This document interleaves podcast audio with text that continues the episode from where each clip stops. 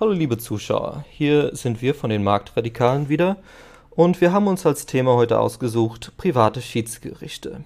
In der libertären Szene sind diese durchaus sehr beliebt, aber es herrscht nicht ein, ein wie sagt man, Konsens unbedingt, äh, wie weit diese nützlich sind, in welchem Rahmen.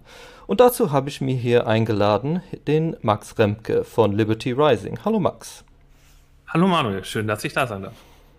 Ja, und zwar, äh, bevor wir ins Thema einsteigen, macht es vielleicht Sinn, dass äh, du dich kurz vorstellst. Du hast ja bei Liberty Rising, habt ihr, glaube ich, sogar in nächster Zeit äh, ein Event geplant. Kann das sein?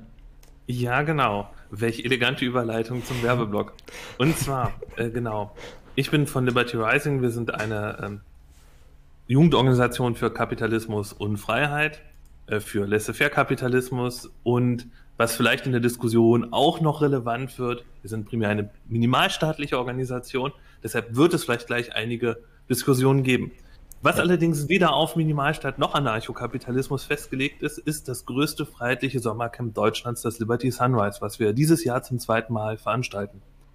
Ganz gleich, ob es darum geht, im eiskalten Pool abzukühlen und einfach nur Freunde oder andere Libertäre mal zu treffen und kennenzulernen, oder aber darum, sich weiterzubilden. Wir haben relativ viel Programm. Wir haben Workshops noch und nöcher äh, in Massen, mh, auch thematisch. Es geht um persönliche Weiterentwicklung, darum, besser zu werden in seinem privaten Leben, aber eben auch um, um für die, die es wollen, sozusagen abstrakte, zum Beispiel libertäre Theorie. Wir haben wieder unser Tuning mit dem Getzencar. Wir haben eine Menge Gäste dabei für die vielleicht liberal-konservativer Eingestellten, die hier vielleicht auch zuhören, zum Beispiel Markus Krall oder Gerd Habermann, wir haben für die Anarchokapitalisten sicher reizvoll Stefan Blankertz, André Lichtschlag von der Eigentümlich Frei und Alex Anarcho oder für die Ayn Rand-Fans zum Beispiel Philipp Dammer, den deutschen Ayn Rand-Übersetzer, den hier so ziemlich jeder kennen dürfe. Kurzum, das Programm ist tatsächlich gewaltig, es ist noch viel größer als letztes Jahr und letztes Jahr war es schon super. Ihr werdet voll verpflegt, die Preise sind dumpingmäßig niedrig. Ähm, Gerade wenn ihr sagt, okay, ich mache Work and Camp, könnt ihr tatsächlich für, für einen Apfel und ein Ei auf dieses Camp fahren.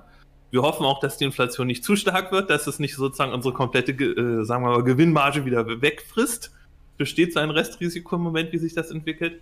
Und ja, es, ist, es liegt zentral mitten in Deutschland, im Sauerland, in Bleiwösche, sonnige, nette Ecke. Ähm, wir haben auch ein Gelände, da haben wir unsere Ruhe. Also das sollte eigentlich sehr, sehr, sehr geil werden. Mindestens so geil wie letztes Jahr. Ich denke aber, weil wir noch coolere Gäste haben, noch mehr Programm, noch mehr Routine und diesmal zum Beispiel auch einen professionellen Koch sozusagen am Start und nicht nur einer, der es sozusagen ähm, hilfsweise ehrenamtlich macht und sich da voll verausgabt. Letztes Jahr wird das sehr, sehr sexy und ich würde mich natürlich freuen, euch da auch mal in Natura zu treffen. Genau, also alle Infos nochmal auf libertysunrise.de. Das ist im August 9. bis 14. Und das ist in Bleiwäsche in NRW. Ich freue mich, da einige von euch zu sehen. Damit kommen wir dann langsam über zum Thema. So, private Schiedsgerichte. Also abstrakter betrachtet geht es ja um die Lösung von Konflikte. Und Konflikte, die gibt es in der Natur.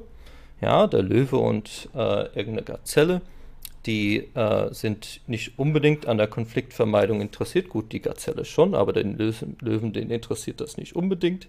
Aber wir Menschen sind ja hm, so vermeintlich ein bisschen äh, vernunftbegabt und sehen, dass äh, wir zum Beispiel Aufnahmen mit Computergeräten machen können und das ist im Rahmen unserer Ziele und dazu ist es notwendig, dass wir uns Gedanken darüber machen, wie wir diese Kooperation machen können, ohne uns gegenseitig an die Gurgel zu gehen. So, die die, bei den Randianern, äh, bei den äh, Objektivisten, spricht man vom rationalen Egoismus. Ja, also das rationale langfristige Eigeninteresse, im Englischen Rational Long-Term Self-Interest. Und äh, das bedeutet, im kurzfristigen mag es sein, dass ich davon äh, einen Gewinn mir erhoffe, wenn ich irgendwie jemand betrüge, aber langfristig betrachtet gibt es ja so ein Wechselspiel von Akteuren, die äh, dem sich sich dessen bewusst sind und sich überlegen, ja, hm, okay, wie können wir verhindern, dass jemand mit derartig kurzfristiger Denkmuster äh, da vielleicht doch überzeugt werden kann, doch irgendwie sich vernünftig äh, zu verhalten, sodass die Kooperation möglich ist. Jetzt ist es so, äh, man kann sich im Vorhinein Gedanken darüber machen, wie man diese Konflikte vermeidet.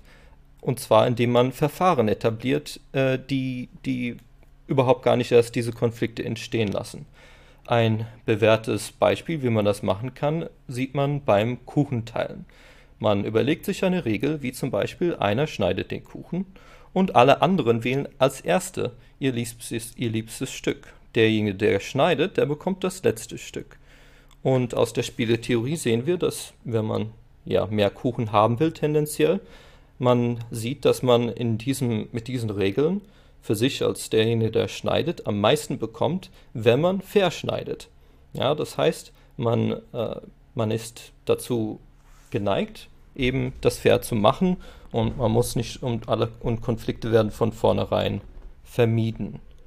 Voraussetzung dafür ist tatsächlich äh, sowas, das über lang, lange, längerfristigen Zeitraum die Kooperation stattfindet. Ja, also wenn das einmalige Sache ist, dann ist es nicht unbedingt gesagt, dass man fair spielen will, dann, dann ist es, macht man vielleicht was anderes.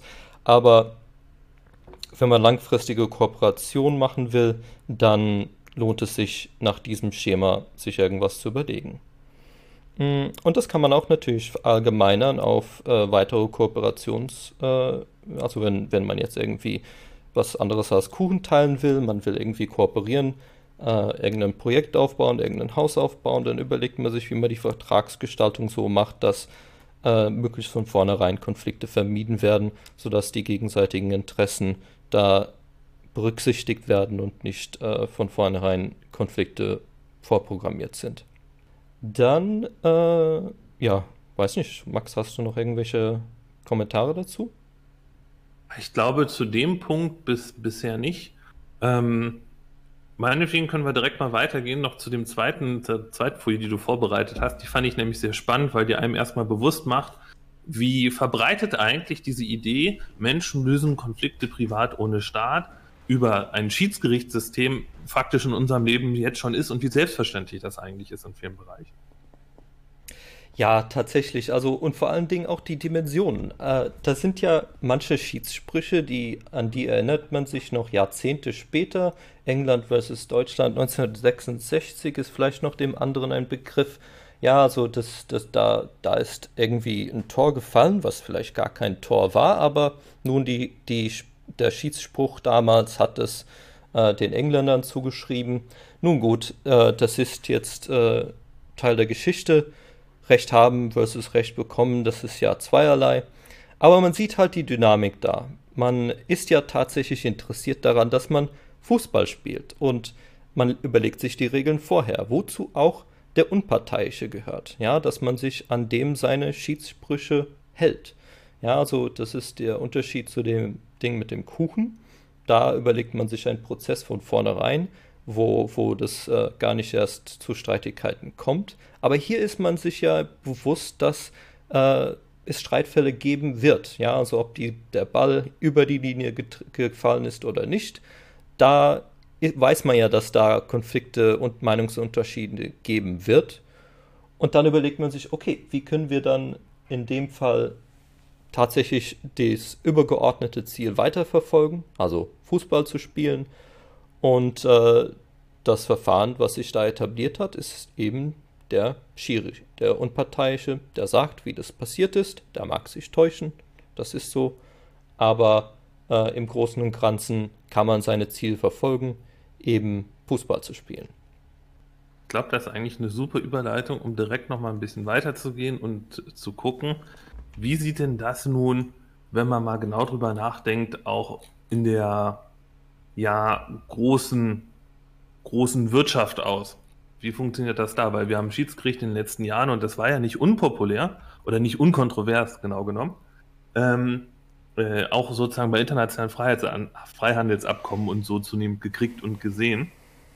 Und ich finde, da ist es auch sehr, sehr spannend, wie selbst in diesem Bereich jetzt zunehmend sozusagen Schiedsgerichte aufkommen um, um sich zum Beispiel dagegen zu versichern, dass es quasi staatliche Willkür gibt. Das ist dieser sogenannte Investitionsschutz, der gerade von Globalisierungskritikern, von Freihandelskritikern, von Kapitalismuskritikern so ganz massiv unter Beschuss genommen wurde, auch, auch die letzten Jahre. Also da findet man auch relativ eine Menge dazu.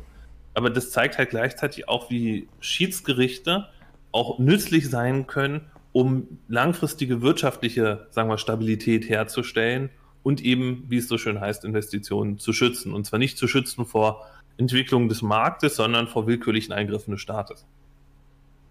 Genau, erstens die willkürlichen Eingriffe und zweitens einfach, es ist ein Thema von Kosten. Ja, also die jemand, der irgendeinen Container über die Weltmeere verschickt, der ist ja daran interessiert, dass es ankommt oder zumindest, wenn es nicht ankommt, dass er das irgendwie den Schaden beglichen bekommt. Ja, also da sind Anreize da und etablierte Verfahren, die entstanden sind aufgrund äh, freiwilliger privater Akteure, die ihre Interessen verfolgen und sich über Risiken bewusst sind und auch über die Kosten bei internationalen Gerichtsprozessen äh, bewusst sind und sich überlegen, okay, gibt es da vielleicht eine kostengünstigere, effizientere Art, eben äh, seine Interessen zu verfolgen. Und die ganz, das ganz große oder das, das Thema, wo Schiedsgerichte da reinkommen, ist, sind eben die Versicherungen. Äh, man muss sich ja bewusst sein, dass jedes Mal, wenn man irgendeine Versicherung abschließt, dann geht es ja um einen Versicherungsfall, wo Tatsachen festzustellen sind. Ist das so passiert, wie derjenige, der den Schaden, der behauptet, dass es einen Schaden gegeben hat, äh, ist das tatsächlich so passiert? waren alle Vorkehrungen, die vertraglich festgelegt wurden, wurden die auch tatsächlich getroffen. Da und da ist eben ein Schiedsgerichtsverfahren ein etabliertes, äh, ein etablierter Weg, um äh, tatsächlich Recht zu bekommen und ähm, effizient tatsächlich die Anreize aufrechtzuerhalten, um eben diesen internationalen Güterverkehr weiter am Laufen zu halten.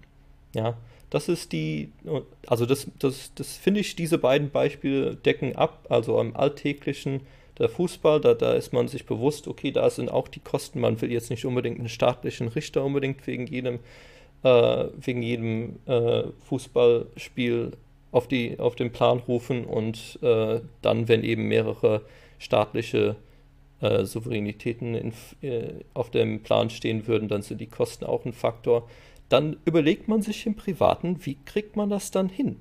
Und es haben sich Lösungen ergeben. Ja. Man muss nicht immer den, den Staat auf den Plan rufen. Gerade so. wenn es um die Kosten geht, muss ich da übrigens kleine Anekdote daran denken. Ähm, noch während meines Studiums kannte ich eine ganze Reihe von Juristen und die meinten unter anderem zu mir, eigentlich auch so im Zivilrecht, also sozusagen normaler Bürger gegen normaler Bürger rund um sozusagen wirtschaftliche Fragen. Ne? So, äh, deine Esche hängt auf meinem Grundstück, du schuldest mir noch 500 Euro und so weiter, meinte er eigentlich rein, wenn man es hochrechnet von Prozessrisiken, Kosten, Zeitaufwand, lohnt sich in Deutschland überhaupt erst ein Gerichtsverfahren, selbst ein einfaches Gerichtsverfahren, wenn der Streitwert mehrere tausend Euro beträgt. Vorher sozusagen seine Kernthese, eigentlich, wenn man es ausrechnet, macht es quasi überhaupt gar keinen Sinn, den Rechtsweg zu bestreiten. Oder sollte man auf jeden Fall versuchen, das zu vermeiden. Das geht natürlich nicht immer. Aber das war sozusagen seine Einschätzung, einfach um zu zeigen, wie teuer im Verhältnis dann trotz allem mit Anwälten und so weiter so ein zivilrechtliches Verfahren auch ist. Was natürlich auch verständlich macht, dass man an so vielen Stellen in unserer Gesellschaft gesagt hat, okay, das muss jetzt nicht über den Staat, Staat gehen quasi oder eine höhere Instanz, dafür haben wir jetzt einen Schiri, der steht da in der Mitte und dann reicht das. Ne? Und ähm, da sehe ich also zum Beispiel einen der großen Vorteile von Schiedsgerichten, gerade in so zivilrechtlichen, also äh, Streitfällen, wo es umgeht, wirklich Bürger gegen Bürger und, und Eigentumsfragen, wer hat Schuld, muss Schadensersatz bestehen, dass da nicht nur eine Menge Kosten gespart werden können, und, und, sondern es natürlich auch sehr viel schneller gehen kann. Also wir haben in Deutschland real das Problem, dass wir jedes Jahr tausende Firmen haben, die quasi pleite gehen, weil einfach die Gerichte zu lahm sind, um ihnen sozusagen die Ausstände per Gerichtsentscheid wieder sozusagen zuzusprechen. Das, das muss man halt auch sehen. Das ist ein großer, ein großer Nachteil, wenn man halt so ein staatliches System hat, was gerade in der Hinsicht relativ we nicht nur wenig, sondern doch wenig Konkurrenz hat im eigentlichen Sinne und, und was natürlich auch wenig Anreiz hat, dann sozusagen schnelle, effiziente Verfahren aufzuführen. Und vielleicht auch schlecht finanziert ist, weil das Geld halt doch, sagen wir mal, für den Wählerstimmenfang attraktiver angelegt ist, wenn man jetzt die, äh, wenn die SPD jetzt die 300. Sonderrente für, ich weiß nicht, behinderte Mütter, die äh, noch Trümmerfrauen kannten, äh, einführt. Genau. Ich denke mir, jetzt, jetzt kommen wir langsam zu dem Punkt, wo der Marktradikale und der Minimalstaatler vielleicht auseinandergehen der Einwand wäre, ist zumindest häufig, äh, nun gut, es mag ja so sein, dass private Schiedsgerichte für sinnvolle sind, für, für pri private Streitigkeiten. Dann ist aber äh, die, der, das Berufungsgericht für, den für das Schiedsgericht im Privaten häufig irgendein staatliches Gericht. Also als äh, im Hintergrund steht, zumindest in der aktuellen Situation, dann der, das staatliche Gericht, was standardmäßig sich durchaus an Urteile von dem Schiedsgericht richtet. Ja, das ist dann, das ist auch etabliertes Verfahren, dass man sich da äh, dass das nicht ignoriert wird. Man kann zwar berufen, aber ähm, dann muss das genauso wie in dem anderen Berufungsverfahren auch äh, begründet sein und dann kann das auch gegebenenfalls die Berufung abgelehnt werden von dem höheren Gericht. Ja, und dann kommen wir langsam zu diesem, zu, zu, zu diesem vielleicht Streitthema bei ähm, zwischen Minimalstaatlern und den Marktradikalen oder Anarchisten. Ich wollte gerade sagen, ich würde es ja jetzt, weil ich glaube, marktradikal mit Laissez-faire-Kapitalismus, das sind wir hier alle. Aber ich glaube, es ist halt die Frage Minarchie oder Anarchie. Ich wollte genau. übrigens noch auf etwas anderes hinweisen. Tatsächlich muss es ja sogar nicht mal nur ein staatliches Gericht sein, sondern es kann auch eine Art äh, superstaatliches, überstaatliches Gericht sein. Ich bin der Meinung, dass wir Libertäre ganz gleich sozusagen oder Kapitalisten gleich ganz welcher Schule sind im Normalfall sehr EU-kritisch. Zu Recht, wenn man sich anguckt, was da gerade passiert. Ähm, aber tatsächlich zum Beispiel so Institutionen wie der EuGH oder der ähm, EGMR, Europäische Gerichtshof für Menschenrechte durch die Europäische Menschenrechtscharta, können auch interessante Modelle sein. Nicht nur in diesem zivilen Streit, A und B streiten sich über Eigentum oder Vertragsfragen, sondern auch Bürger und Staat streiten sich über ihre Rechte. Ich würde sagen, dass auch das ein, durchaus ein interessanter quasi Weg ist, dafür für den Bürger im Konflikt mit dem Staat eine zusätzliche Instanz zu schaffen. Auch wenn man natürlich jetzt zu Recht sagen muss, aus äh, einer irgendwie gearteten, radikal kapitalistischen, freiheitlichen Perspektive, sind die Rechtsakte, auf die die sich gründen, weil die so viele, sagen wir, positive Anspruchsrechte haben, keine besonders, äh, sagen wir, Gerichte, die nicht zu unserem Vorteil unbedingt gebaut sind. Ähm, aber vom Prinzip her wollte ich nur ergänzen, es, es, muss sogar nicht mal nur was äh, klassisch staatliches sein, es könnte zum Beispiel auch so eine Art überstaatliche Instanz sein, wie wir sie halt in der EU kennen. Genau, und da kommen wir zu diesem Thema Strafrecht äh, versus Vertragsrecht. Also in allem, was ich bisher äh, bei privaten Schiedsgerichten als Maßstab gesetzt hat, hatte, war eben der freiwillige Kooperation beruht auf einem Vertrag. Das ist also eine Willensübereinkunft. Ich will das, du willst das. Wir kommen zu einer Einigung und wir schreiben das nieder und tragen das im Fall einer eines Problems irgendein Gericht vor, also ein, worauf wir uns geeinigt haben. Während hingegen das, was du jetzt gerade eben geschildert hast, im üblichen nicht unbedingt das Vertragsrecht äh, betrifft. Ist das richtig? Ja, genau. Also das, das geht zum Teil im Verhältnis Bürger gegen Staat, ne, öffentliches Recht.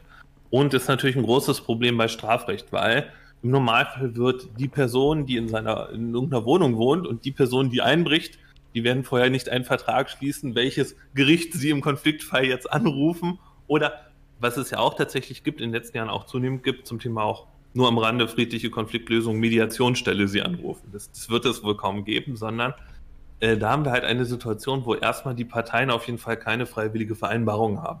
Das kommt gerade dann, wie gesagt, wenn es kein freiwilliger Akt ist. Ich steige in deine Wohnung ein, ich vergewaltige deine Frau. Sowas. Genau. Ne? Oder also diese, diese sozusagen kriminellen, aggressiven Akte, Akte, die nicht durchs Nicht-Aggressionsprinzip gedeckt sind. Äh, gerade in diesem Bereich wird es dann aus meiner Sicht und auch aus der Sicht ja von vielen Theoretikern, das ist ja sozusagen der große äh, ähm, Hardcore-Kapitalisten mit minimalem Staat und, und komplett Anarchisten, einer der ganz großen Streitpunkte, ähm, funktioniert da ein rein privates System. Und ich gehöre halt zur Fraktion, wie interessanterweise zum Beispiel auch Mises oder Rand, die sagen, ja, es braucht noch eine, eine ein, ein Rest sozusagen von Staatlichkeit, einfach weil dieses Ober, weil sobald du Instanzenzug hast, ein oberstes Gericht hast, kommst du eigentlich nicht umhin, eine Instanz zu haben, die das irgendwie durchsetzen kann. Weil wenn du dein Recht nicht durchsetzen kannst, dann, dann hilft dir der beste Schiedsspruch nicht. Und wenn es für dich okay ist, ähm, ich weiß nicht, ob ich gleich so weit springen will, kann ich auch gleich auf das Gegenargument einbringen oder vielleicht möchtest du es ja sogar bringen, erstmal was zum Beispiel ähm, ja jetzt Leute wie David Friedman oder so dazu sagen. Ich würde, ich kann das einbringen. Also jetzt, äh, du, du hast ein, einen Rest an Staatlichkeit gesagt, also nur damit vielleicht der eine oder andere, der sich, also wie weit dieser Rest tatsächlich, also minimal, minimal, das ist ja das ist so die Frage, wie weit man dieses, äh, diesen Rest klein kriegt und ob man diesen auch klein halten kann. Aber das können, können vielleicht noch dazu kommen. Aber so grob für, für wer das noch nicht gehört hat, das äh, Privatrechtsgesellschaft, also das ist eben das Modell, das anarchische Modell, wo man eben äh, auf frei, freiwillig vereinbarten Verträgen eine Gesellschaftsordnung äh, auf das private Recht aufbaut. Und da ist tendenziell, hm, oder da kann man in die Glaskugel schauen. Äh, es gibt dann private Sicherheitsfirmen äh, und äh, Versicherungen oder Solidargemeinschaften irgendeiner Art, die dann miteinander gegenseitig Verträge abschließen. Ja, man ist irgendwo versichert und die Versicherung äh, sagt man, sie wird Schaden, Schadensersatz leisten für den Fall, dass man beraubt wird oder irgendeine andere Art Verletzung äh, auftritt. Äh, und die hat dann dementsprechend den Anreiz, dass dieser Schadensfall überhaupt gar nicht erst eintritt. Sprich, sie wird entsprechend Vorkehrungen treffen oder vielleicht dir eine Vergünstigung anbieten, wenn du selbst in der Lage bist, dich zu einem gewissen Grad zu verteidigen.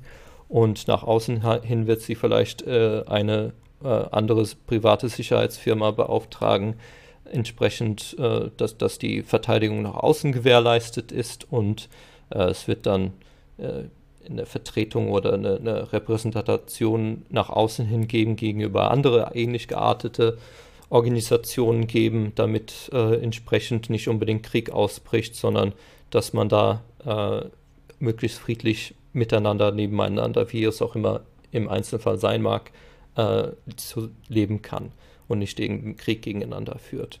Und das äh, Gegenmodell ist wie von dir skizziert, okay, da ist äh, ist eine Mutmaßung, dass es da gewisse Tendenzen gibt, die diese Sache, die ich eben skizziert habe, vielleicht schon möglich machen.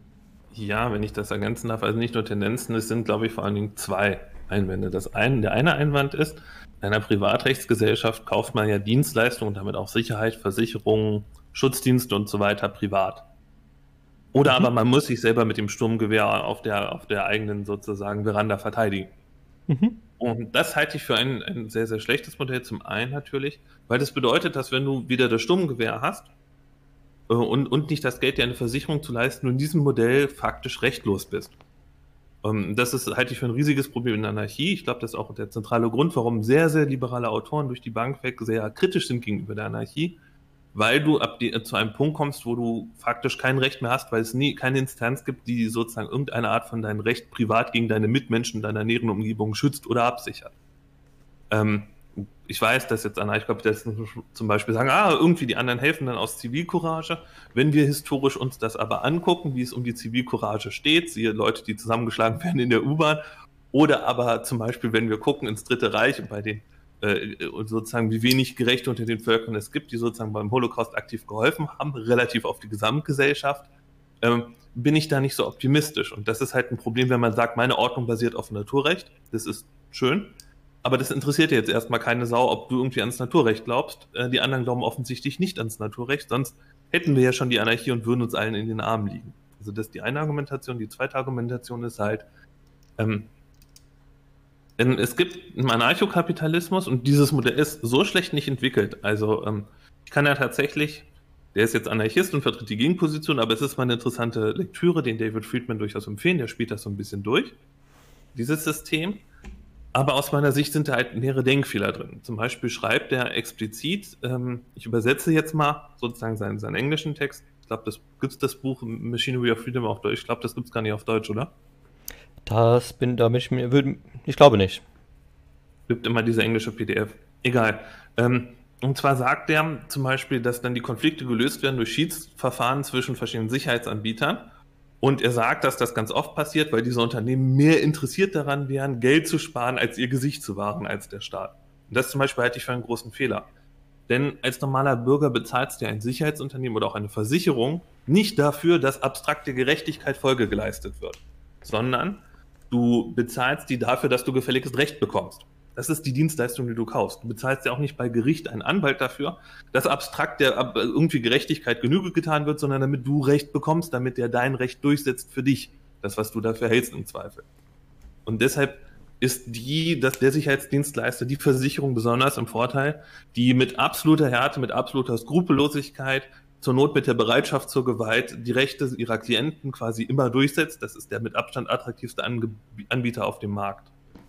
Ähm, und deshalb sehe ich sozusagen, also ich bin einfach der Meinung, dass David Friedman so viele gute Gedanken hat und der hat eine Menge gute Gedanken, der einfach sehr, sehr falsch liegt, weil er diesen Aspekt sozusagen nicht bedenkt, dass Kunden eben nicht für abstrakt Sicherheit oder so sich einen Rechtsanbieter suchen, sondern dafür Recht zu bekommen. Und ich, ich halte das für einen, einen großen, großen Denkfehler, weil das macht die Sache gleich viel, viel konflikthafter. Dazu mal bei Anarchokapitalisten die Beispielfälle fast immer Fälle sind, mit denen gespielt wird, die eine sehr, sehr klare Beweislage haben. Und klar, wenn der Fall super klar ist und alle sind sich auch noch einig über ein Schiedsgericht und so, ja, natürlich funktioniert das dann gut. Das äh, ist aber eine Situation, die man gerade in der Anarchie nicht unbedingt haben wird. Genau, also im erst gegen den ersten Punkt, dass man sich äh, keine Rechte leisten kann. Also das ist ja relativ analog zu vielen anderen äh, Argumentationen, die jetzt nicht unbedingt von Minimalstaatlern gebracht werden, sondern irgendjemand will die Straßen haben oder will äh, soziale Absicherung haben und dergleichen. Da muss irgendeine Instanz geben, die, weil auf dem privaten Markt ist es ja nicht im Interesse irgendeines Einzelnen da solidarisch beizustehen unbedingt einem anderen und, sondern er verfolgt seine privaten Interessen. Das ist ja analog zu, zu, zu der Argumentation.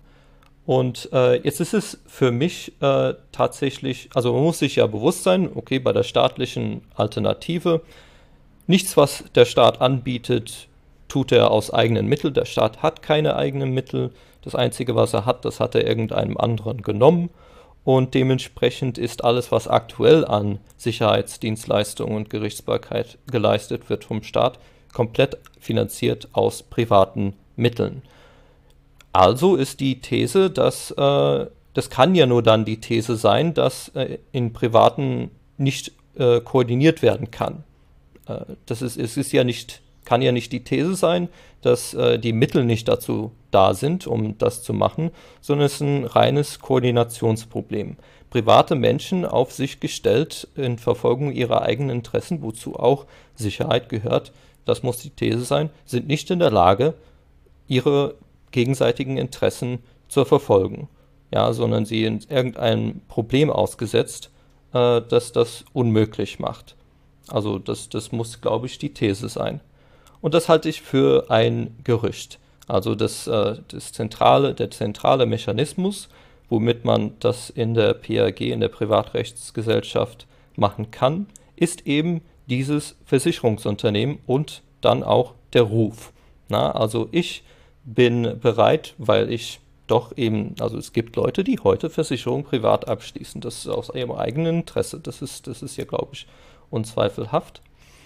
Nun, wenn, so, und dementsprechend gibt es diese Versicherungsorganisation, die vorher, wie vorhin geschildert, eben äh, zur Verfolgung auch ihre Interessen eben versucht, Kosten zu minimieren, indem sie Vorkehrungen trifft und Bestandteile des Vertrages hat, die äh, verpflichten dem der gegenüberliegenden Vertragspartei, dass die eben entsprechend handelt, damit der Versicherungsfall möglichst nicht eintritt.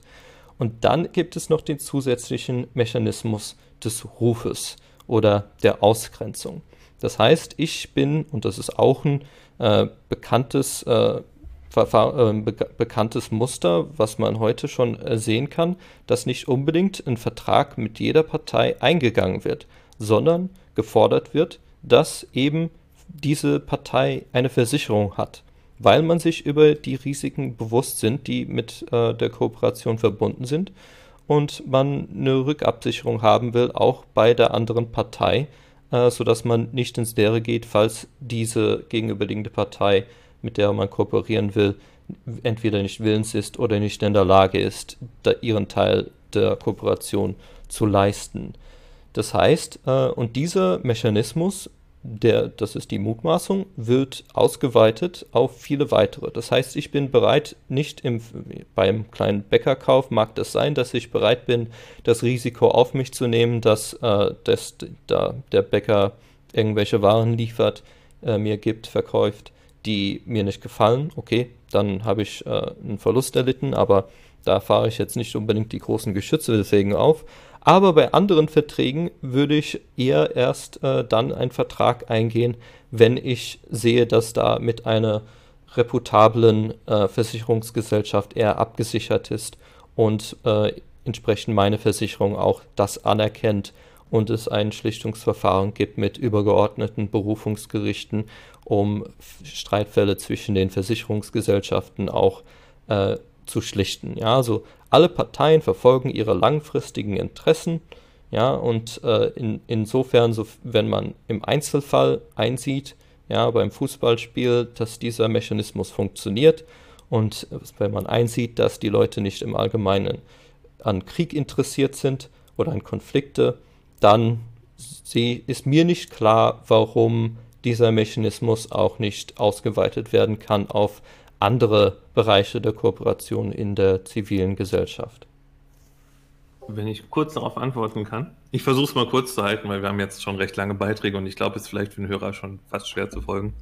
Zum einen, äh, mein Fall ähm, bezog sich darauf, du bist gearscht, wenn du dir in diesem System keine Versicherung leisten kannst. Das ist einfach so. Wenn du keine Versicherung hast, hast du keinen Schutz in diesem System.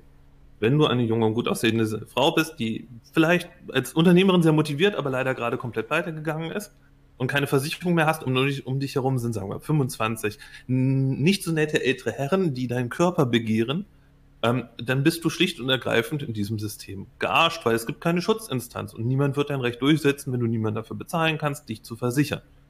Und das ist ein Problem, das lösen private Versicherungsgesellschaften nicht, weil es ist immer der Grundgedanke, selbst der Schutz von dem, was wir Libertäre durch die Bank weg richtig finden, nämlich Eigentum, ähm, damit es für alle geschützt ist, braucht irgendeine übergeordnete Instanz. Sonst hast du einfach kein Eigentum, sondern sonst gilt das Recht des Stärkeren, in dem Fall dessen oder das Recht derer Leute, die sich eine Versicherung leisten können. Ähm, der andere Bereich ist, du hattest den Ruf eingebracht. Ne? Also sozusagen, ne? wer würde denn sozusagen mit einer bösen Sicherheitsagentur arbeiten? So. Ähm, das stimmt absolut für das Zivilrecht und das ist einer der Gründe, warum ich ein großer Freund von Schiedsgerichten in zivilen Sachen sind. Also ich glaube zum Beispiel, ich als Kunde bei Aldi könnte problemlos, das könnte man problemlos mit einem privaten Schiedsgericht regeln, weil wenn alle wissen, das Aldi Schiedsgericht entscheidet ausschließlich und immer nur zugunsten von Aldi, würden sie wohl kaum irgendwann nicht mit Aldi handeln, weil es gibt noch Lidl und andere Anbieter. Mhm. Das Problem mit dem Ruf ist aber hier, dass hier eine Verwechslung stattfindet. Und zwar, andere Sicherheitsdienstleister kooperieren bevorzugt mit, sagen wir mal, wir haben Sicherheitsdienstleister A und einen anderen B. Und natürlich kooperieren die bevorzugt miteinander, wenn beide das Bewusstsein haben, der andere hält sich an Verträge. Aber ein Sicherheitsdienstleister kriegt sein Geld und sein Einkommen nicht von, von, von, also Sicherheitsdienstleister A kriegt sein Einkommen nicht von Sicherheitsdienstleister B, sondern ein Sicherheitsdienstleister kriegt sein Geld oder eine Versicherung auch von seinen, den Kunden. Und die Kunden bezahlen das Unternehmen nicht dafür, wie gesagt, dass es ein verlässlicher Partner für alle anderen ist, sondern nur dafür, dass ihre Rechte durchgeboxt werden. Und deshalb hast du als Kunde ein Interesse daran, dass dein Sicherheitsunternehmen das der größte, rücksichtsloseste Arschloch auf dem Platz ist, was mit der äußersten Brutalität und der äußersten Menschenverachtung immer deine Interessen durchsetzt gegen alle anderen. Das ist quasi das Gleiche, nur in, in, deshalb zum Beispiel nimmst du dir auch Anwälte, die den Ruf haben, bösartige Arschloch-Winkeladvokaten zu sein. Und deshalb versuchst du auch den bösartigsten, arschlochartigsten Winkeladvokaten zu kriegen, quasi. Weil dein Ziel eben nicht die allgemeine Gerechtigkeit ist, sondern dass du Recht bekommst. Und deshalb ist gerade der Ruf, den die Kunden von einem Sicherheitsunternehmen wollen, nicht, dass er ein netter Partner in Schiedsgerichten ist, der verlässlich ist, sondern dass er ihre Rechte, denn dafür bezahlen sie, unter allen Umständen durchboxt und wenn er dafür quasi die halbe Innenstadt in Schutt und Asche liegt. Weil das ist das, was ich haben will. Dafür bezahle ich, dass das genau passiert. Und deshalb bin ich der Meinung, geht dieses Argument des Rufes ins Leere. Wie gesagt, das, ich, ich sehe es zum Beispiel auch beim Fußball. Beim Fußball haben wir ja ein übergeordnetes Monopol. Wir haben die Fußballverbände. Wenn du dich nicht an das Schiedsurteil hältst im Fußball, wirst du aus der Liga geworfen. Das ist eine Art von Monopolisierung. Hingegen, äh, sagen wir mal, Schiedsgerichte im Fußball funktionieren sehr, sehr viel schlechter, wenn es das nicht gibt, wenn es diese höher geordnete Sanktionsinstanz nicht gibt. Das wissen wir ganz praktisch. Ich vermute, wir haben alle mal irgendwie, als wir mal jung waren, irgendwie auf dem Bolzplatz gestanden oder auf dem Basketballplatz oder Volleyball oder was auch immer, ne? Und mal, mal sozusagen eine Runde gespielt und dann gab es Unklarheit über die Regeln und alle haben sich verzopft, weil es gibt keine übergeordnete Instanz, die sagt, das ist richtig oder falsch ich glaube, würde behaupten, ganze, ganze Jugendfreundschaften haben maßgeblich Schaden genommen, dadurch, dass man beim Fußballspiel eben keine übergeordnete Instanz hatte. Und deshalb bin ich auch der Meinung, auch dieses Fußballbeispiel ist, ist schlecht, weil auch das klappt eigentlich nur, wenn du eine übergeordnete Instanz hast, an die du appellieren kannst, die die Kraft hat, das durchzusetzen. Und deshalb, wie gesagt, deshalb sehe ich es in allen Bereichen. Und deshalb halte ich auch Schiedsgerichte für eine gute Idee. Das klingt jetzt, als fände ich sie nicht für eine gute Idee. Ich halte sie nur für den Eigentumsschutz nicht für eine gute Idee, für den Strafrechtsbereich nicht für eine gute Idee. Gerade im zivilen Bereich, wo du ein oberstes Gericht hast, ähm, das sozusagen wie auch heute bei allen Schiedsgerichten. Also alle Schiedsgerichte, die heute existieren, funktionieren so, dass am Ende Staaten oder staatliche Gewaltmonopolisten die Urteile durchsetzen können im Zweifel. Und das, das, sichert die sozusagen ab. Und ich glaube, solange das gegeben ist, sind Schiedsgerichte eine super Lösung, die uns irre viel Geld sparen können, irre viel Zeit sparen können, die dafür sorgen, dass es viel, viel mehr Konkurrenz da gibt, dass es viel bessere Gerichte gibt, viel unkompliziertere Verfahren und so weiter, die unser aller Leben viel besser machen, aber halt eben nicht in dem Bereich, sagen wir, Strafrecht oder, oder grundlegender Eigentumsschutz, nicht in dem Bereich, wo es auf die harte Unfreiwilligkeit kommt, weil ich glaube, da ist eine Anarchie brutal und äh, einfach nur ein Recht des Stärkeren am Ende des Tages egal ob es die klassische Plünderbande ist, wie, wie im kollektivistischen Kommunismus, die sich zusammenrottet als Arbeiterschaft, oder aber einfach nur der bestbezahlteste Sicherheitsanbieter. So, du hast ein paar Punkte gebracht. Äh, ich referenziere erstmal, ähm, du hast behauptet oder gesagt, es gibt äh, Leute, die sich Versicherungen nicht leisten können. Nun ist es ja heute auch schon so, es gibt Leute, die sich manche Sachen nicht leisten können und auch dort gilt das Argument, ähm, alles, was diese Person an Leistung bekommt, das ist natürlich von irgendwem anderen subventioniert. Und äh, die These in den Raum, die du in den Raum stellen musst, ist, dass aus privater Initiative diese Personen nicht äh, subventioniert werden würden, hinreichend in einer, Pri in einer Privatrechtsordnung. Äh, nun ist es schon so, dass aktuell äh, gewisse Subventionen stattfinden gegenüber armen Menschen aus privaten Mitteln. Äh, insofern ist, kannst du nicht behaupten, dass Privatpersonen überhaupt keine Solidarität ja, trotz eines existenten Staates, der vorgibt, diese Art von Leistung zu erbringen, ähm, gibt es trotzdem diese private Solidarleistung. Und ich behaupte, wenn es eben diesen Staat gibt, der nicht vorgibt, diese Verantwortung zu übernehmen, äh, beziehungsweise an der man seine eigene Verantwortung meint abgeben zu können, dass dementsprechend äh, in solch einer Situation diese privaten Solidarleistungen sogar ausgedehnt würden. Erstens, weil die Mittel dann dazu vermehrt da wären, weil man ja nicht das weggenommen bekommt. Und zweitens, weil man eben nicht diese Verantwortung abgegeben hat, sondern selbst sich nochmal darum kümmern muss, dass äh, die Solidarleistung erbracht wird. Dann ist so eine Frage des Equilibriums, ob das jetzt in dem Fall hinreichend ist, oder, oder das wäre eine andere Frage. Da, da, kann, da können wir auseinandergeben als Meinungsverschiedenheit, dass du meinst, dass es nicht hinreichend ist. Da, das würde ich jetzt nicht unbedingt ausweiten wollen. Das ist nicht unbedingt Thema. Hm, dann hast du gesagt, ich glaube, du hast eine ähm, du hast eine Verwechslung, glaube ich, hier bei den Fußballbeispielen. Nur weil etwas eine übergeordnete Instanz ist, heißt es ja nicht unbedingt, dass es ein Gewaltmonopol ist. Und die Konsequenz, die da von den Verbänden, die du, die du, auf die du hingewiesen hast, äh, die Konsequenzen, die da gezogen wird, ist eben die Kooperationsverweigerung, beziehungsweise genau das, was ich referenziert habe, nämlich die Ausgrenzung. Ja, also wenn du dich nicht an die Regeln hältst, dann wirst du ausgegrenzt. Das heißt nicht, dass irgendjemand bei dir einmarschiert und äh, dir irgendwelche Regeln aufzwingt. Und genauso denke ich, ist das auch äh, zumindest als erste. Also es gibt auch natürlich das Potenzial in Privatrechtsgesellschaft für Krieg, aber zumindest ist die erste Vorstufe davor eben die Kooperationsverweigerung. Nun zu deinem Punkt, äh, die Leute werden, die Leute zahlen ja die Sicherheitsorganisation dafür, Recht zu bekommen. Nun, nur weil du etwas haben willst, heißt es ja nicht, dass du es auch tatsächlich bekommst. Ich kann ja alles Mögliche verkaufen wollen und anbieten wollen. Das heißt ja nicht unbedingt, dass ich auch leisten kann.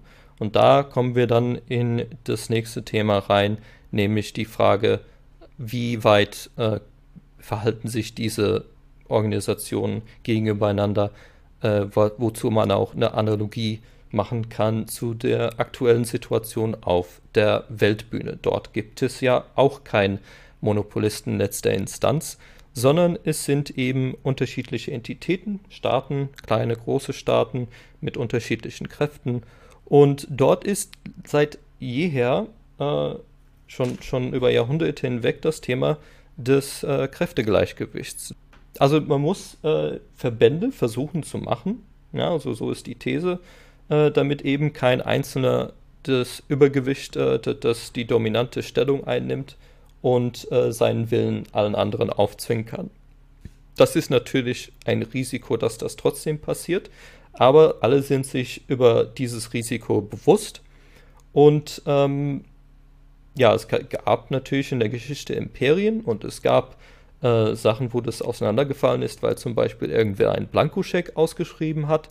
Diese Risiken gibt es. Äh, es gibt kein Utopia, aber ich behaupte, das Gleiche, die, das Gleiche gilt dann in der PRG äh, oder in der Vorstufe, bevor man in eine äh, PRG, wo, so, wo die nebeneinander starten und PRGs gibt, gibt es eben dieses äh, Thema des Kräftegleichgewichts, wo eine PRG dann entsprechend, beziehungsweise die Versicherungsgesellschaften darin äh, Vereinbarungen treffen auf der internationalen Bühne, wo eben äh, sie bereit sind, entweder Zahlungen zu leisten an andere, um einen äh, Verteidigungspakt einzugehen oder eine andere Leistung, zum Beispiel, dass man dann auch äh, im, im, Verteidigungsfall Truppen bereitstellt oder dergleichen. Ja, da, das ist eine ähnliche Dynamik wie äh, auf der aktuellen Weltbühne. Ich danke dir für die Überleitung. Elegante Überleitung im Übrigen. Ich wollte sie selber gerade machen, weil ich auch gemerkt habe, wir kommen jetzt genau zu diesem Thema rüber. Ich habe jetzt natürlich eigentlich Lust, noch was zum Fußballbund zu sagen, weil du hast, so wie ich es geschildert habe, recht. Ich möchte nur betonen, auch beim Fußballverbund hast du am Ende die Möglichkeit, sozusagen zu klagen. Also auch der Fußballverbund kann die Teilverbände, die sich zum Beispiel nicht dran halten, verklagen und aus der Liga rausklagen und so. Ähm, und der andere Punkt ist, aber das ist jetzt vielleicht unsere Ansichtssache. Ich bin der Meinung, wenn dein Recht auf dein Selbsteigentum, dein Körper oder dein basales Eigentum davon abhängt, dass ein anderer dich subventioniert, also komplett abhängig ist von der Gnadenleistung eines anderen, ist es aus meiner Sicht kein Recht, sondern es ist einfach, dann hast du halt Glück und du hast vielleicht Pech, wenn du sozusagen allgemein ein unbeliebtes, dummes Arschloch bist. Aber ich bin eben dafür, dass auch, ich bin der festen Überzeugung, dass äh, jeder einen Anspruch hat auf Selbsteigentum und auf Eigentum und zwar ganz egal, ob er ein unsympathisches Arschloch ist, dem niemand helfen will, oder ein sympathischer Typ, dem alle helfen wollen. Aber ich finde die Überleitung hier zu diesem System ganz gut, zu diesem Kräftegleichgewicht. Denn ich würde als erstes Argument bringen, und das ist für mich ein Argument gegen diese ganze Richtung, weil du ja selber sagst, das könnte man damit vergleichen, ähm, darauf hinweisen, dass wir, äh, sagen wir, wenn wir jetzt eine Zeit von 250 Jahren oder so betrachten, in Europa von ich weiß nicht, wie viele es sind, 300, 400, 500 unabhängigen Staaten runtergegangen sind zu einem Dutzend oder so. Wie ist das passiert? Richtig, weil dieses Equilibrium nicht gut funktioniert hat, dieses Kräftegleichgewicht, sondern weil es ununterbrochen Krieg gab. Entweder Krieg, um das Gleichgewicht aufrechtzuerhalten oder um es zu brechen. Und dieser Krieg war so intensiv und so zerstörerisch, dass von den hunderten Staaten, wie viel sind es, 95 Prozent oder so Minimum, untergegangen, vernichtet wurden. Und zwar eigentlich immer, wie gesagt, kriegerisch durch Gewalt, in dem immer neue Wellen von Eroberern und Plünderern drüber gezogen sind, bis nur noch wenige sich durchgesetzt haben. Deshalb würde ich sagen, ist gerade dieses historische Beispiel ein gutes Beispiel dafür, dass es eben keine friedliche, äh, sozusagen, ähm, kein friedliches System ist, keinen Monopolisten zu haben, weil was haben wir in Europa? Wir haben ständig und ununterbrochen Krieg. Ja, also es ist äh, nicht zu verneinen, also ja, ich stimme dir zu, aber ich sage, es ist ähm, eine Frage der menschlichen Fortentwicklung. Wir haben ja auch gemeint irgendwann mal in der Vergangenheit, dass Sklaverei in Ordnung ist. Und äh, es mag sein, dass in bestimmten Situationen Gruppierungen der Meinung sind, dass sie aus einem Krieg sich einen Vorteil verschaffen können. Das heißt, dass sie äh, eben das Kräftegleichgewicht, ähm, dass das nicht vorherrscht und dass sie äh, nicht ein Risiko ein, oder dass, dass der Nutzen, den sie aus dem Krieg ziehen, äh, entsprechend groß genug ist, um das Risiko einzugehen, was die anderen im Kräftegleichgewicht ihnen gegenüberstellen, also womit die ihnen drohen. Ja, also diese, diese Risiken gibt es, die sind nicht zu verneinen. Ähm, aber wir sind uns ja dessen bewusst, dass es ähnlich zu der Vertragsgestaltung eingangs äh, bei dem Kuchenverteilen ja, also wir sind ja nicht, Krieg ist ja nichtsdestotrotz nicht irgendeines unserer Ziele. Das ist immer ein Mittel, um irgendein anderes Ziel zu erreichen. Und äh, dementsprechend stellen sich die Parteien jeweils die Frage, okay, wie können wir äh, möglichst das so gestalten und so verbünden, dass kein Einzelner jemals zu, zu der Überzeugung gelangt, dass, ähm, dass der Krieg für ihn einen mehr Nutzen hat als die Kosten, die ihm drohen, wenn er den Krieg vom Zaun bricht. Ja, also das ist, äh, ich will das nicht bestreiten, dass dieses Risiko gibt, aber es ist eben der Unterschied, ob man dies als unweigerliche äh, Ausgang sieht oder als äh, vielleicht etwas, was einfach eine Zeitweile lang äh, passiert, ähm, dass, weil das Risiko, weil der, der, der Fall eintritt, geschweige denn, ob man das als Idealzustand einfach hinnimmt und äh, darüber vielleicht einen Weltstaat sogar stülpt und meint, dass man damit irgendeinem Ziel näher kommt. Weil also diese Konzentrationseffekte, auf die du hingewiesen hast, äh, ich würde die zurückführen darauf, dass eben die Leute nicht ihre eigenen Interesse verstehen, ein bisschen zu kurzfristig denken und äh, irgendwelchen demokratischen äh, äh, wie sagt man, Missverständnissen verfallen sind, ja, so sie, sich äh, einbilden, sie könnten. Also es ist ja das Ding. Jeder will seinen Willen irgendwo in der Welt verwirklicht sehen und ob da jeder bereit ist zu einzusehen oder die zu der Erkenntnis kommt, dass der Willen der anderen äh, da zu berücksichtigen ist, ähm, beziehungsweise dass es im eigenen Interesse ist, diese zu berücksichtigen, weil die anderen können ja auch einen wehtun, wenn, wenn man denen äh, irgendwie droht oder Sachen tut, denen, die denen nicht gefallen. Und ähm, ja, also dem oder Sprachkommunikation ist ja auch so ein Thema. Es gibt ja viel, muss, muss ja nicht unbedingt immer Interessenkonflikte sein, es kann ja auch einfach Fehlkommunikation sein. Ja, oder eben einzelne Interessengruppen, die äh, einen konzentrierten Nutzen daraus ziehen, dass ein Krieg vom Zaun gebrochen wird und äh, die Kosten auf die Allgemeinheit verteilen können. Ja, also das ist eben diese Sache mit den Staaten, dass man da eine Instanz schafft, die äh, lobbyiert werden kann, indem Interessengruppen äh, ihre einzelnen Interessen durchsetzen können.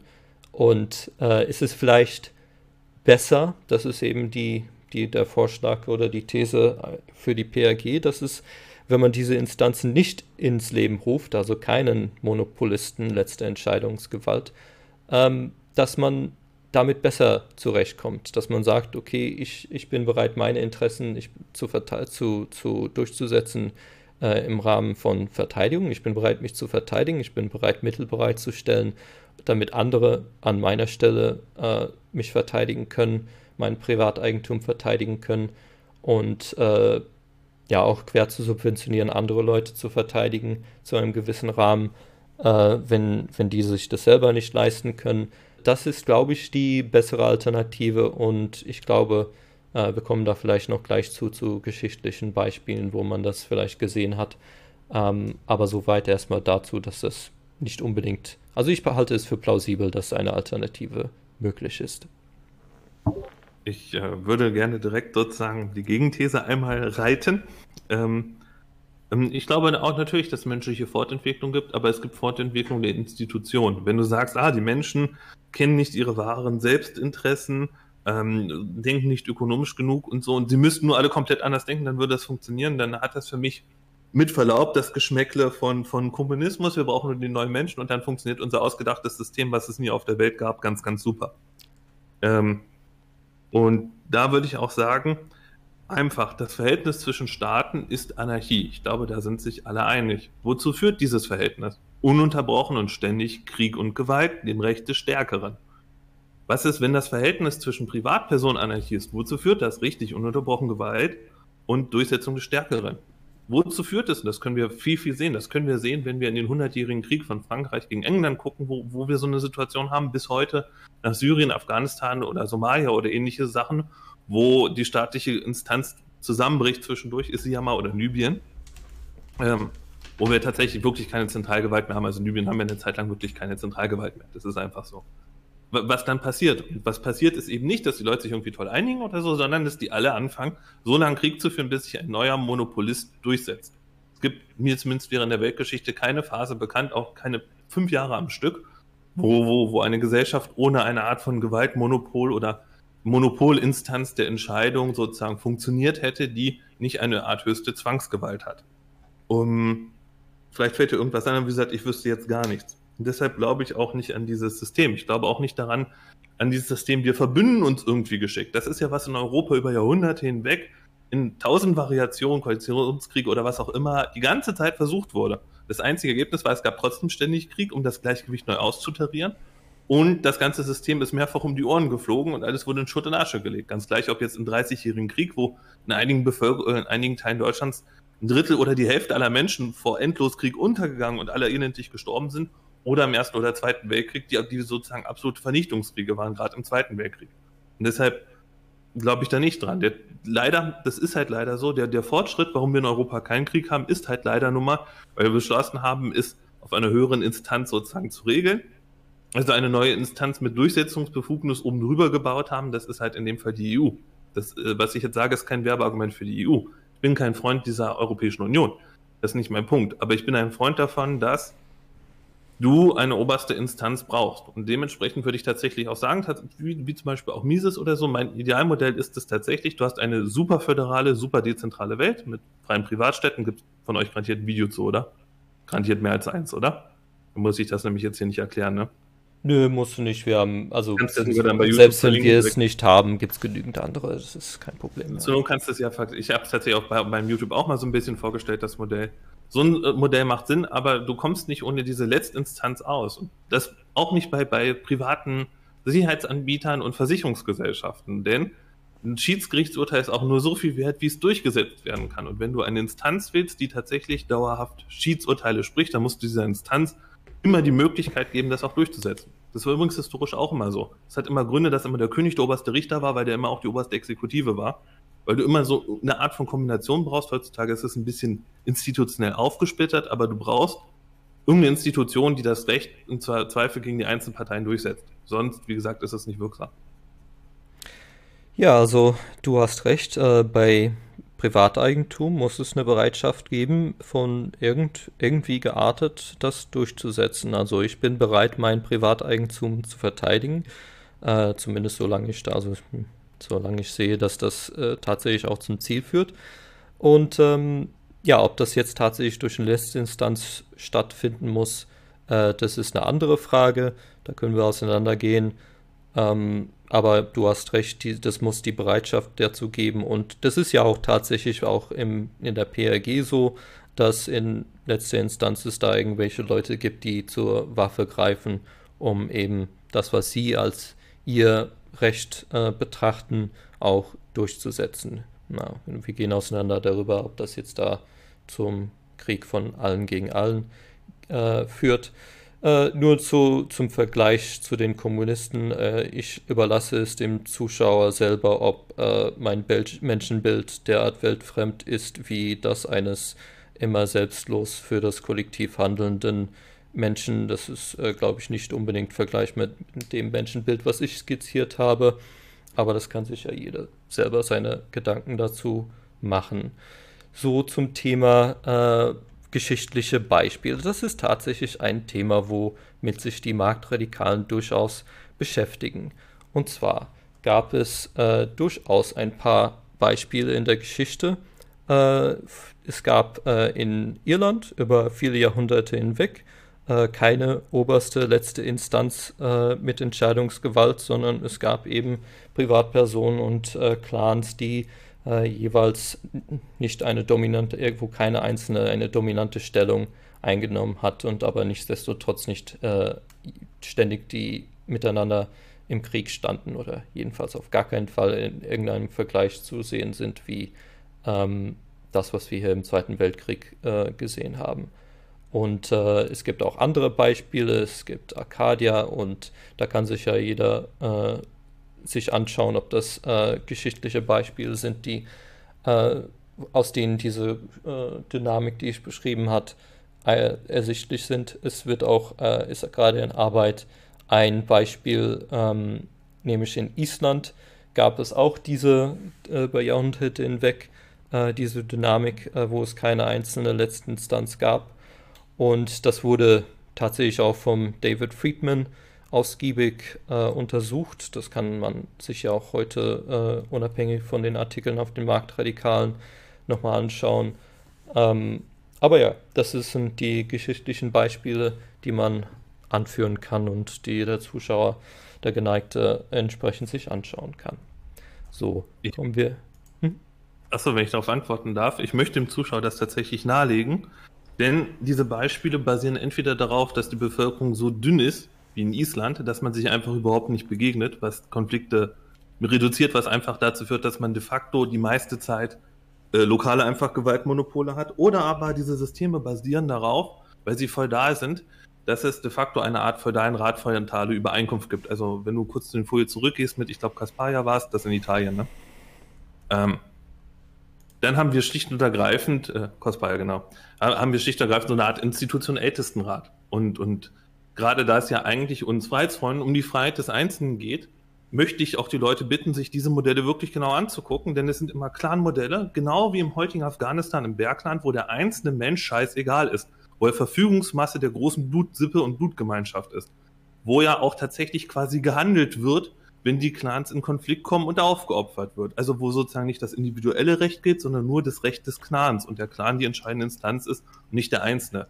Wenn wir nach diesem System gehen und aus meiner Sicht behaupten, dass das Freiheit ist, dann könnte man als Beispiel zum Beispiel auch das historische, ähm, in der Bibel geschilderte Israel oder so nehmen, das eine ähnliche Sozialstruktur hat vor der Königszeit. Nur das sind keine friedlichen Gesellschaften, das sind keine Gesellschaften mit gutem Eigentumsschutz.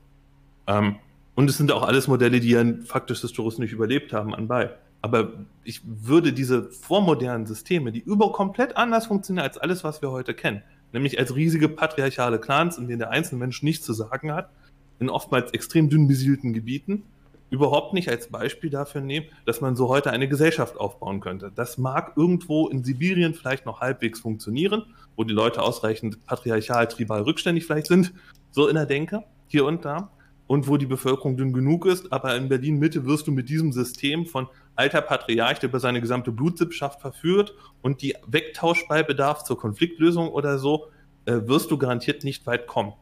Und deshalb bin ich der Meinung, sehr gern diese Beispiele angucken. Ich rufe die Leute auch auf, sich auch in Irland anzugucken, wie viele Schlachten es gibt. Man kann einfach in die Wikipedia-Liste gucken, durch die gesamte Geschichte in Irland hindurch. Das ist also eben nicht unbedingt so unglaublich friedlich, war auch in dieser Zeit nicht. Das ist sozusagen von meiner Seite ein Beispiel. Also ich schließe mich der Folge, äh, deiner Forderung völlig an. Guckt euch diese Beispiele genau an, guckt, wie viele Rechte das Individuum, der Einzelne in diesem System hatte, wie er selbst Eigentum hatte, Eigentum über seine Güter und darüber frei, persönlich und individuell verfügen konnte. Äh, ich würde nur darüber, also Dissens gehen, dass das tatsächlich das relevante Kriterium ist. Also es geht ja vor allen Dingen darum, die Dynamik. Ja, also ich beschreibe ja auch die Dynamik bei dem Fußballspiel, ja, also die gegenseitige Interessenverfolgung und äh, die Anreize, die da sind. Ich behaupte, na, der Mensch entwickelt sich fort, äh, die Zeitpräferenz ändert sich im Verlauf der Zeit und die, das Verständnis darüber, was tatsächlich im eigenen Interesse ist, äh, das ändert sich auch. Der Einzelfall mag ja tatsächlich so sein, dass es äh, in der Vergangenheit mehr Konflikte gegeben hat. Aber es ist eben diese Dynamik da beim zu betrachten, beim Begutachten der einzelnen Beispiele. Und es gab eben keine Monopol letztendliche Entscheidungsgewalt. Und ähm, ja, naja gut. Der Zuschauer kann sich ja das entsprechend anschauen. Ich wollte gerade sagen, ich habe natürlich wieder Lust, das Gegenargument zu bringen, aber ich glaube, dann kommen wir hier gar nicht erst zum Schluss. Und deshalb würde ich mich anschließen, wie gesagt, äh, der Zuschauer selbst, selbst entscheiden, inwieweit individuelle Rechte, inwieweit auch Dynamik für ihn entscheidend sind und was er für greifbar hält. Genau, so, dann äh, bedanke ich mich schon mal. Wir, wir haben hier ein paar Literaturreferenzen. Ich glaube, für dich ist Anarchy, State und Utopia äh, das relevante Buch, äh, was man lesen kann. Gibt es das auch als PDF? Ähm, das gibt's, also ich, ich habe es irgendwo als PDF gefunden, also man kriegt es sicher als PDF ergoogelt auf jeden Fall. Äh, so ich, bin ich auf jeden Fall auch dran gekommen. Ich, es ist so eine Mittelempfehlung, weil ich finde, also Neusig wird, wird sehr gelobt für seinen Schreibstil. Ich persönlich mag seinen Schreibstil nicht so, aber seine Kernargumentation ist einfach gut und ich würde sagen, auch aus Anarchistensicht ist er sehr fair, weil seine Kernargumentation ist, wenn man irgendwie eine Art von Staat haben will, muss man hat man, muss man sozusagen zu Recht erstmal die Anarchie widerlegen und darum geht es in weiten Teilen in diesem Buch. Und deshalb glaube ich, also man kriegt das als PDF. Und wie gesagt, äh, über David Friedman habe ich ja selber schon gesagt, dass er sehr gut lesbar ist und eine interessante Perspektive gibt. Genau, also wenn ich ein PDF finde, dann werde ich es in der Beschreibung vom Video verlinken. Ansonsten muss man sich entsprechend in der Buchfachhandlung seiner Wahl äh, schauen, ob man, das ob man da irgendwie drankommt. Ansonsten gibt es äh, von der Anarchistenseite her ein altes, traditionsreiches Buch, The Market for Liberty von Morris und Linda Tannehill. Und äh, wie du schon referenziert hast, von David Friedman, die Machinery of Friedman, äh, Freedom. Äh, und äh, dann gibt es noch ein neueres Buch, äh, was von Robert Murphy, die der praxiologischen Ansatz ja verfolgt, wo eben in zwei kurzen Essays ähm, eben die Privatrechts, äh, der Privatrechtsansatz nochmal skizziert wird. Oh, das Soweit. kann ich noch gar nicht. Das ist auch als PDF verfügbar. So, ähm, dann bedanke ich mich, Max, für den sehr zivilisierten Austausch. Äh, man muss sich ja nicht gleich äh, an die Gurkel gehen, wenn man Meinungsverschiedenheit hat. Und äh, insofern ist das äh, sehr, fand ich sehr ähm, bereichernd hier mit dieses, dieses Gespräch. Ich hoffe, es hat den Zuschauern auch gefallen. Das hoffe ich auch und ich danke dir, dass ich da sein durfte. Und ich würde sagen, auch wenn wir doch uns sehr uneinig sind, haben wir es doch geschafft, glaube ich, sehr zivilisiert zu diskutieren. Es war mir eine große Freude und ich glaube, wir sind auch sehr sachlich geblieben und ich hoffe, der Zuschauer kann dadurch auch Erbauung finden in seiner intellektuellen Reise. Danke dir auf jeden Fall. Danke auch und tschüss.